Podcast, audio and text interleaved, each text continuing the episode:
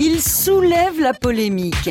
Médical ou récréatif, 17 millions de Français auraient déjà expérimenté le cannabis. Des gens dans le lycée, oui.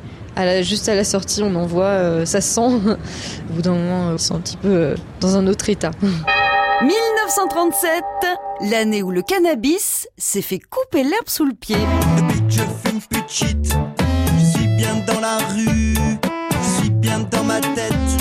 L'histoire de la plante commence sur les pentes de l'Himalaya, sa terre d'origine. Hyper résistante, ses fibres font des cordages et des tissus solides. Massilia, l'actuelle Marseille, en exporte dès le 7e siècle avant notre ère, d'où le nom de cannebière qui vient du mot cannabis.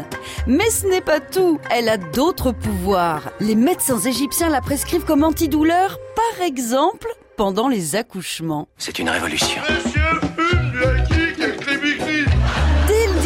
siècle.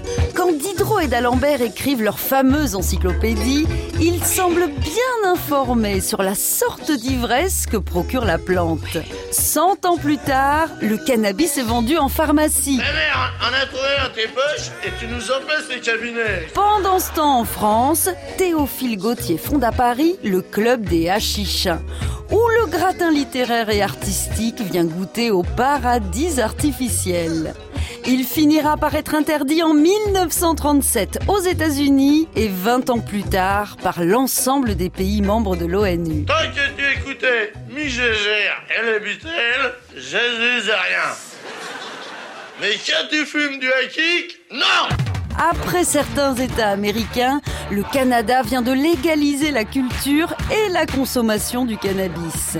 Même si selon une enquête IFOP, 82% des Français seraient favorables à un usage thérapeutique, pour le moment la France n'a pas l'air d'être encore prête à en prendre de la graine. On n'arrête pas le progrès. Ah, elle est jaunie la jeunesse. À retrouver sur francebleu.fr.